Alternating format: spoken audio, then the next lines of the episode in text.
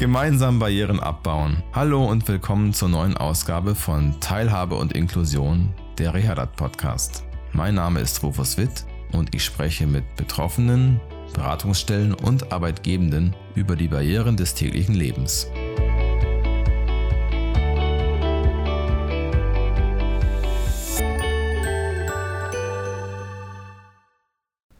Hallo und willkommen zu einer neuen Folge von Teilhabe und Inklusion, der Rehadat Podcast. In der heutigen Podcast-Folge geht es darum, wie vor allem auf Social-Media-Plattformen Inhalte barrierefrei gestaltet werden können.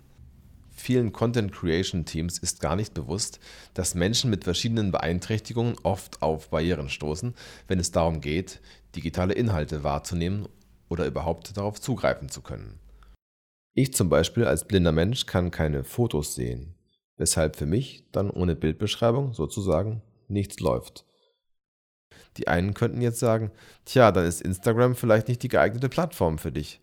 Aber stellen wir uns einmal vor, ein Unternehmen postet Beiträge ausschließlich auf dieser Plattform und sonst auf keinen weiteren Kanälen, dann werden mir die Inhalte dieses Unternehmens dauerhaft und vollständig vorenthalten. Meine Kollegin Wiebke Modler erfährt jetzt im Gespräch mit Viktoria Willmann, welche Herausforderungen Menschen mit unterschiedlichen Beeinträchtigungen begegnen und wie Unternehmen und Institutionen dafür sorgen können, dass Inhalte auf Social-Media-Plattformen wie Instagram, Facebook oder LinkedIn inklusiv gestaltet werden können. Heute spreche ich mit Viktoria Willmann. Sie leitet die Unternehmenskommunikation der Alexianer Werkstätten und gemeinnützigen Werkstätten in Köln. Hallo Viktoria. Hi. Zuletzt hatten wir ja deine Kollegin Hilde Imgrund zu Gast und mit ihr habe ich über den Übergang von Werkstätten für behinderte Menschen in den allgemeinen Arbeitsmarkt gesprochen und mit dir möchte ich mich heute dem Thema der Barrierefreiheit auf Social Media widmen. Also ich weiß ja, dass du ausgebildete PR-Beraterin bist und dementsprechend auch sehr viel mit Social Media zu tun hast. War in deiner Ausbildung die Barrierefreiheit überhaupt mein Thema? So gar nicht, ehrlich gesagt. Ähm, das Thema Barrierefreiheit oder Inklusion war auch so gar nicht das, äh, der Inhalt meiner Ausbildung. Leider, muss ich dazu äh, sagen. Angefangen hat das dann mit der Barrierefreiheit oder mit barrierefreien Themen nach meinem Start beim, bei den Alexander-Werkstätten und den GWK. Das heißt, äh, dort haben wir uns zum Beginn die Webseiten angeguckt. Die waren nämlich mhm. weder barrierefrei noch responsiv. Bevor wir uns dann auf die Social-Media-Ebene begeben haben, haben wir gedacht, dass wir doch diese zunächst überarbeiten sollen. Ja. Nach dieser Überarbeitung oder beziehungsweise bei dieser Überarbeitung war uns natürlich bei den GWK besonders wichtig, dass wir da auf leichte Sprache, Alternativtexte, Bildunterschriften, Kontraste etc. achten sollen und gleichzeitig das auch auf Social Media transferieren. Das heißt, für uns war ganz klar, auf dem GWK-Account werden wir in leichter Sprache veröffentlichen. Wir werden auf Alternativtexte etc. achten. Ähm, kannst du davon berichten, welche Hindernisse Menschen mit Behinderungen beim Zugriff auf digitale Inhalte haben können? Ähm, ja, gerne. Da gibt es eigentlich äh, ziemlich viele. Und zwar ähm, aufgrund äh, bestimmter Sinnesbeeinträchtigungen ist es ja auch so, wenn mhm. Inhalte nicht barrierefrei oder barrierearm aufgearbeitet sind, können ja Menschen in Teilen ähm, Videos nicht konsumieren, Grafiken und Bilder nicht verstehen, ähm, Emojis auch zum Teil nicht lesen und verstehen. Auch dasselbe gilt für GIFs. Das heißt, überall dort, wo es zum Beispiel keine Alternativtexte gibt, Bildbeschreibungen, Untertitelungen, sind Barrieren. Aber auch die Sprache ist eine Barriere. Ähm, mhm. Das heißt, gibt es keine Inhalte in leichter oder zumindest in einfacher Sprache, ist das ein großes Hindernis für Menschen, aber auch für Menschen mit ähm, unterschiedlichsten äh, Migrationshintergründen und Fluchterfahrungen. Das ja auch, sollte man auch nicht vergessen. Du hast ja auch eine Fortbildung als Übersetzerin in leichte Sprache gemacht. Wie sieht so eine Fortbildung aus? Also wie kann man sich das vorstellen? Was genau lernt man? Die Fortbildung, also der Workshop für die Anwendung der leichten Sprache und deren Regeln, äh, die habe ich bei der Uni Hildesheim absolviert. Das war ein Online-Workshop, kann ich absolut empfehlen. Ähm, es sieht so aus, dass man dort über mehrere Wochen in Online-Vorlesungen die Regeln und ähm, Gegebenheiten der leichten Sprache beigebracht bekommt, diese dann anhand von Übungen selber umsetz, umsetzen kann und in einer Gruppe auch sich nochmal austauschen kann, Hausaufgaben bekommt, die man dann auf jeden Fall äh, nochmal machen muss, die dann aber auch besprochen werden. Ähm, man hat auch die Möglichkeit, dann am Ende nochmal so, so einen Prüfungstext abzugeben, der dann auch äh, korrigiert wird und hat dann auch die Möglichkeit, ähm, auf die Inhalte im Nachgang auch zuzugreifen, was mega klasse ist. Es ist auf jeden Fall eine sehr empfehlenswerte Fortbildung. Und das hilft euch ja jetzt auch bei eurer täglichen Arbeit. Wie stellt ihr denn sicher, dass eure Inhalte, die ihr rausgibt, barrierefrei sind? Wie prüft ihr das und geht es irgendwelche Ketten entlang, wer das prüfen muss? Richtig, Ketten sind ein gutes Stichwort, weil wir uns ähm, neben den Inhalten, die wir in Workshops gezeigt oder beigebracht bekommen haben, auch am äh, Netzwerk für leichte Sprache, also an dessen Regelwerk ähm, orientieren, aber auch ähm, am, äh, an der Initiative Barrierefrei Posten, die sich speziell mhm. auf Social-Media-Inhalte fokussiert hat. Das heißt, ähm, wir haben quasi da unsere Checkliste, die wir äh, entsprechend abarbeiten. Wir schauen, ähm, dass wir leichte Sprache auf dem GWK-Account verwenden, einfache Sprache auf dem Alexianer Werkstätten-Account oder den Accounts eher gesagt. Wir ähm, nutzen möglichst ausführliche ähm, Bildbeschreibungen, Alternativtexte, die wir möglichst manuell dann auch einsetzen, weil äh, die automatische Funktion von Insta ist jetzt nicht so perfekt, würde ich mal sagen. Wir ähm, also nutzen diese Autodeskriptionen und schauen, dass wir auch Hashtags ähm, barrierefrei umsetzen. Da habe ich einen kleinen Fun-Fact am Rande und zwar kennt ihr den Bin-Majuskel? Nee, erklär mal. Das ist äh, etwas, was ich zum ersten Mal in diesem Zusammenhang auch gelesen habe. Das heißt, wenn ihr barrierefreie Hashtags umsetzen wollt, müsstet ihr zum Beispiel ähm, den Hashtag barrierefrei posten, ja, zusammenschreiben, mhm. aber nicht in einem Wort. Ihr würdet das Posten, also das P bei Posten groß schreiben. Und das quasi das Bin-Majuskel beschreibt eben genau das, dass man zwei Worte, die eigentlich getrennt voneinander sind, mit einem Großbuchstaben verbindet. Das heißt, das Leerzeichen fällt weg, aber dafür wird der erste Buchstabe des zweiten Wortes groß geschrieben. Richtig, genau. Ah, okay. Das ist echt ein verrückter Name. Ja. Sehr cool. Welche Tools oder Anwendungen sind dir bekannt, die Menschen mit Behinderungen bei der täglichen Arbeit unterstützen? Also welche hast du wirklich durch deine Kolleginnen und Kollegen kennengelernt oder einfach durch deine Arbeit bei den Werkstätten?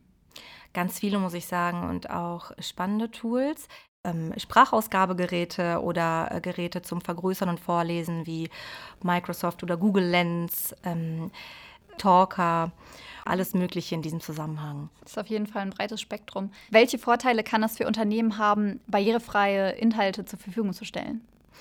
Neben dem Fakt, dass äh, Teilhabe und digitale Teilhabe für alle bereitgestellt werden muss, gibt es eigentlich auch noch Vorteile im Sinne der Auffindbarkeit für Unternehmen. Das heißt, äh, es sind auch SEO-relevante Aspekte vorhanden. Wenn man ähm, gute Alternativtexte, Bildbeschreibungen etc. verwendet, ist das äh, für die Auffindbarkeit, wie eben erwähnt, wichtig. Das heißt äh, auch für den Verkaufsaspekt auch. Ne? Und ähm, das ist auch äh, ein Argument vielleicht, was den einen oder anderen Unternehmer oder Unternehmerin interessieren könnte. Welche Vorteile ergeben sich dann für Social Media im Umkehrschluss? Super viele. Im Prinzip nutzen wir ja alle oder viele von uns Social Media unterwegs. Das heißt, in der Bahn oder auf dem Weg zur Arbeit oder von der Arbeit, da nutzen wir auch nicht immer ähm, die Lautstärke. Das heißt, gute Videos mhm. oder gute Reels ähm, brauchen schon ähm, Videounterschriften, Bildunterschriften, auch Alttexte. Das heißt, äh, Unternehmen, die sich auch dort platzieren auf Social Media und ihre ähm, äh, Sachen verkaufen wollen, sind äh, auch genötigt, dort auch äh, inklusive Social Media Arbeit oder barriere barrierefreie Social Media Arbeit zu machen. Auch unter dem Aspekt, dass sie ähm, ihre eigenen Sachen ja auch vertreiben wollen. Ja, das ist auf jeden Fall ein guter Hinweis. Ähm, ja, hast du vielleicht äh, zum Ende hin noch irgendeinen Ratschlag an Unternehmen? Also wenn Sie jetzt zum Beispiel auch Menschen mit Behinderung ansprechen möchten, welche Plattformen eignen sich besonders? Also wenn es jetzt gerade auch um die Rekrutierung von Leuten geht. Ich würde sagen, alle. Man sollte nämlich nicht irgendwie schauen, dass man Menschen Plattformen überstülpt. Das heißt, man sollte schauen, dass man möglichst viele Kanäle bedient, dass man möglichst viele Möglichkeiten der Aufbereitung der Inhalte hat. Das heißt, ne, man sollte sich nicht nur auf Grafik spezifizieren oder nicht nur auf ähm, Textinhalte, nicht nur auf Videoinhalte. Man sollte einen Mix machen, hm. quasi so einen Methodenmix. Man sollte immer ein Mehrsinnesprinzip ansprechen. Das heißt, man muss schon schauen, dass man sowohl auditiv als auch visuell mit einbezieht, dass man schaut, dass äh, verschiedenste Menschen eingebunden werden. Ne? So divers wie alle Menschen irgendwie sind, so divers sind auch die Kanäle, oder sollten die Kanäle sein und aber auch die Inhalte. Und im Prinzip ist das Allerbeste, wenn man schaut, dass man die Menschen einbindet, weil so viel wird eben über Menschen gesprochen, in Teilen mit Menschen, aber ganz, ganz wenig wird durch die Menschen gesprochen oder gemacht. Grundsätzlich wäre es wichtig, dass äh, Social Media Verantwortliche mit den Menschen, um die es eigentlich geht, Content produzieren. Das heißt, die einbinden mhm. und zwar aktiv einbinden, weil dann werden auch Unternehmen oder ähm, quasi Menschen im Social Media Bereich erst recht äh, die Augen geöffnet, was überhaupt fehlt oder was gebraucht wird. Hm, ist auch glaubwürdiger, ne? Auf jeden ja. Fall. Ähm, und ihr seid ja ein gutes Beispiel dafür. Ihr habt den inklusiven also inklusiven X-Blog heißt er ja tatsächlich, äh, von und für Menschen mit psychischen Erkrankungen. Und ihr wurdet dafür sogar ausgezeichnet. Was ist denn das Erfolgsgeheimnis dieses Blogs? Der X-Blog ist tatsächlich unser Herzensprojekt und das Erfolgsrezept ist äh, ganz klar. Wir haben einen Rahmen gegeben, bei dem Menschen als ExpertInnen für sich selber sprechen können. Das heißt, das Projekt ist durch und durch von Menschen mit äh, psychischer Erkrankung konzipiert, umgesetzt, bespielt. Und wir haben im Hintergrund im Prinzip als äh, Einrichtung nur den Rahmen gegeben. Und genauso sollte es auch sein, weil Menschen, die, um die es geht, sollten für sich selbst sprechen können. In denen sollte auch nichts übergestülpt werden. Und das ist äh, das einzig Richtige. Was mich noch interessieren würde, wie gendert man denn barrierefrei? Das ist tatsächlich ein bisschen komplizierter. Wir orientieren uns da am, äh, an den Vorgaben des Deutschen Blinden- und Sehbehindertenverbandes. Dort wird gesagt, dass ähm, man lieber in den beiden Formen gendern sollte, das heißt Mitarbeiterinnen und Mitarbeiter. Aber wenn man tatsächlich sich auf eine Kurzform begrenzen möchte oder muss, dann empfehlen, empfehlen die das äh, Gender-Sternchen, mhm. weil es quasi am häufigsten benutzt wird und ähm, bei Screenreadern etc. Äh, vorteilhafter ist. Okay. Allerdings muss ich dazu sagen, ändert sich immer super viel. Da sollte man sich stets auf dem Laufenden halten, um eben mhm. die neuesten Entwicklungen zu beobachten. Also zusammenfassend kann man ja sagen, dass die Barrierefreiheit wirklich allen zugutekommt. Ne? Was sollte man beachten als Unternehmen, wenn ich jetzt Zielgruppe der Menschen mit Behinderung ansprechen möchte? Auf jeden Fall Leute, wenn ich welche habe, die inkludieren in äh, Formate, die ich produziere. Ähm, Audiodeskription, Bildbeschreibung, ja. Alttexte. Unternehmen könnten ja auch vielleicht dann auf ihren Kanälen auch mal Umfragen starten und dann auch da Sachen abfragen, wie können wir uns verbessern? Was ist denn, was fehlt denn euch zum Beispiel? Genau. Wenn man das auf uns irgendwie transferiert, da hat jemand zuletzt irgendwie gesagt so, hey, ähm, eure Bildunterschriften bei den Videos, also quasi eure Descriptions bei den Videos sind zu weit unten ich kann das ah, nicht so ah, gut lesen. Dann ja. haben wir, oh, uns ist es gar nicht aufgefallen und wir sind da total dankbar drum. Deswegen glaube ich, sollten sich ähm, Unternehmen auch dahingehend öffnen, auch mal ähm, Feedback Feedback einzuholen von den Konsumenten und Konsumentinnen, weil, glaube ich, das ist es, worum es ja eigentlich geht, weil es soll ja auch kein Selbstzweck sein, dass der Content auf Social Media produziert wird. Ja, das ist auf jeden Fall ein super Hinweis. Ähm, ich bedanke mich fürs Gespräch. Ich habe zu danken. Wir hoffen, dass Sie hilfreiche Infos und Tipps aus dieser Folge in Ihrem Alltag auf Social Media umsetzen können. Das Wichtigste scheint zu sein, dass man sich für das Thema digitale Barrierefreiheit sensibilisiert und schrittweise die besten Praktiken verinnerlicht. Dabei kann eine Fortbildung helfen in leichter Sprache, wie es Victoria gemacht hat, oder, sich, oder es hilft natürlich auch, sich mit Betroffenen über ihre Bedürfnisse auszutauschen. Noch eine kleine Erläuterung am Rande. Victoria sprach vorhin von leichter und von einfacher Sprache.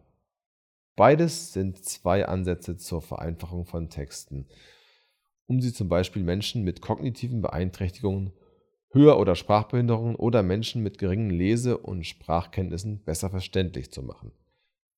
Zwischen leichter und einfacher Sprache gibt es einige Unterschiede. Leichte Sprache ist eine spezielle Form der Sprachvereinfachung, die durch eine größere Schrift, kurze Wörter und kurze Sätze gekennzeichnet ist. Leichte Sprache wird oft durch Verwendung von Bildern und Symbolen ergänzt. Dadurch werden die Informationen noch zugänglicher.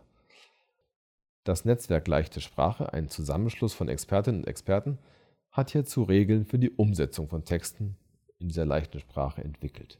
Der Begriff einfache Sprache dagegen ist weniger standardisiert als leichte Sprache. Natürlich sind Texte in einfacher Sprache auch vereinfacht, können aber ein bisschen flexibler in Bezug auf den Satzbau, den Wortschatz und die Textstruktur sein. Zusammenfassend lässt sich sagen, neben einer klaren Sprache können beispielsweise auch Bildbeschreibungen, aussagekräftige Verlinkungen oder richtig formatierte Hashtags zu barrierefreien Inhalten beitragen. Auch technische Merkmale wie gute Tastaturzugänglichkeit und Farbkontraste können Barrieren abbauen. Wir bei Rehadat prüfen zum Beispiel auch die Zugänglichkeit unserer Inhalte, indem wir auf verschiedenen Endgeräten und mit Einsatz von Hilfstechnologien wie Screenreadern testen. Falls Sie weitere Fragen, Anregungen oder auch Themenwünsche haben, schreiben Sie uns gerne an podcast.rehadat.de. Wir bedanken uns fürs Zuhören. Bis zum nächsten Mal.